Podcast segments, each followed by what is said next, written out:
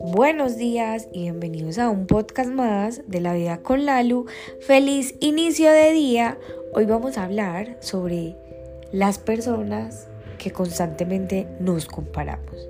Porque sí, eso nos pasa a todos. Eso le pasa hasta Gracie, le pasa a Britney Spears, le pasa a todo el mundo. Me pasa a mí y bueno, eh, probablemente te ha pasado o te está pasando a ti. Hace unos días vi una imagen que decía, la persona con la que tú te comparas o, la persona que tú tanto admiras también se salta un día del gimnasio y efectivamente pasa así. Cuando a mí me dicen algo, eh, me mandan un mensaje por Instagram, realmente a mí lo que más me admiran es como mi enfoque y mi determinación.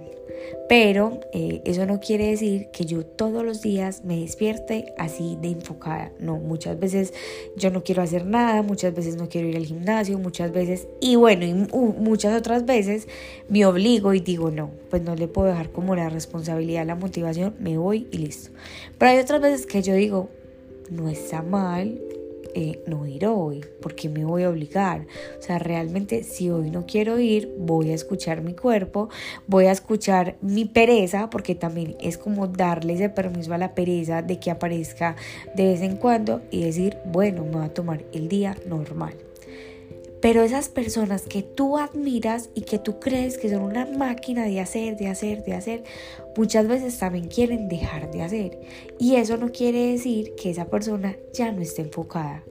Eso no quiere decir que la persona que tú admiras porque, porque dejó de hacer un día algo ya no va a obtener los resultados que quiere. Sí los va a obtener, sino que estamos acostumbrados a ir como por mil, a ir como una máquina a toda siempre y no. Lo más importante es que estemos yendo, cada quien a su ritmo. Unos van tal vez a 100 mil por hora y otros van a 10 por hora y no tiene nada de malo. ¿Cuál es el fin? ¿Cuándo vamos a decir, cuando llegue a esto, es que ya lo logré? Si llegamos hasta ese punto, seguramente cuando cumplas esa meta, eh, ya no vas a querer como seguir en el camino porque ya cumpliste esa meta.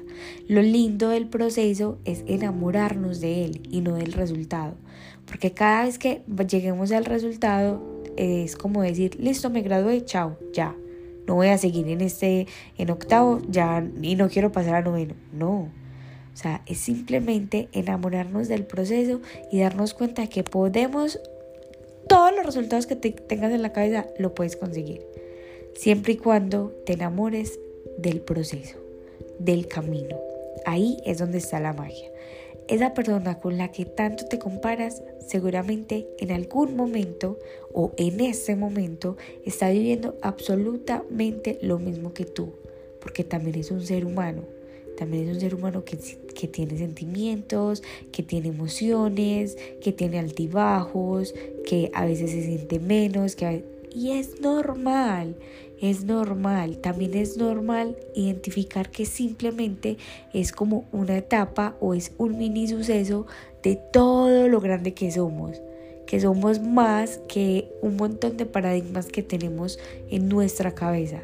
Así que ánimo, que yo sé que por lo que estés pasando hoy va a ser pasajero, sea bueno o no tan bueno, es pasajero.